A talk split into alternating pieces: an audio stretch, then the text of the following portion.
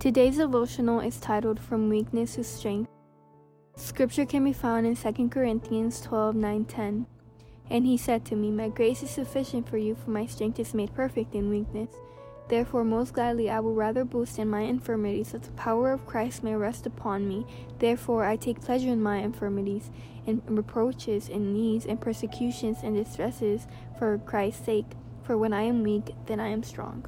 Anxiety filled my every waking moment. Being only 14, I never imagined enduring major back surgery to correct my agonizing scoliosis.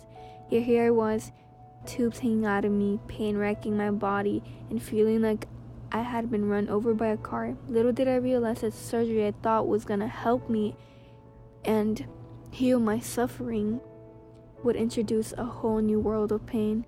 Complications plagued me after the operation and took me into a multi year journey of medical tests, end diagnoses, and challenging questions about my faith. I cried out, Lord, why aren't you helping me? God was hearing my desperate prayers, but answering in His unique way. Over time, He miraculously healed a different part of me, my heart. The Holy Spirit drew me into the Word and daily devotions. There, He impressed me to share my story with others.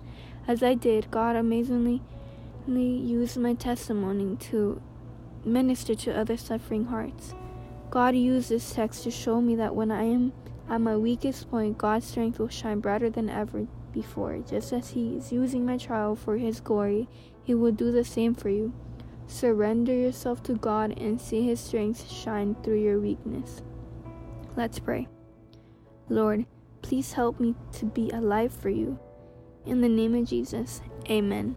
Have a blessed day.